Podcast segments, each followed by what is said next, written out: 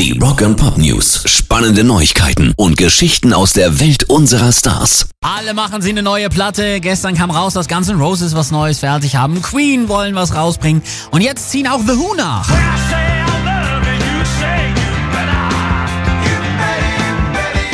Ende des Jahres soll das neue Album schon rauskommen und Frontmann Roger Daltrey ist ja selten um Worte verlegen und tönt auch diesmal ganz selbstbewusst. Die neuen Songs seines Kollegen Pete Townsend finde er fabelhaft. Das kommende Album sei gar das Beste seit dem Klassiker Quadrophenia 1973 immerhin gewesen. Die Messlatte für die erste Studioplatte der Briten seit 13 Jahren liegt also gelinde gesagt recht hoch.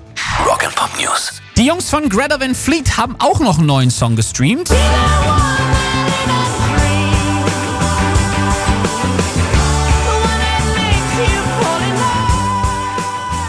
Always There ist auch Teil des Soundtracks zum Filmdrama A Million Little Pieces, eine Adaption des gleichnamigen Buches von James Frey um einen Alkoholiker in einer Entziehungsklinik. Die Jungs meinten, der Song sei bereits während der Session zum Debütalbum Anthem of the Peaceful Army entstanden, habe aber von der Stimmung her nicht in die Tracklist gepasst. Sie klingen auch wirklich sehr anders.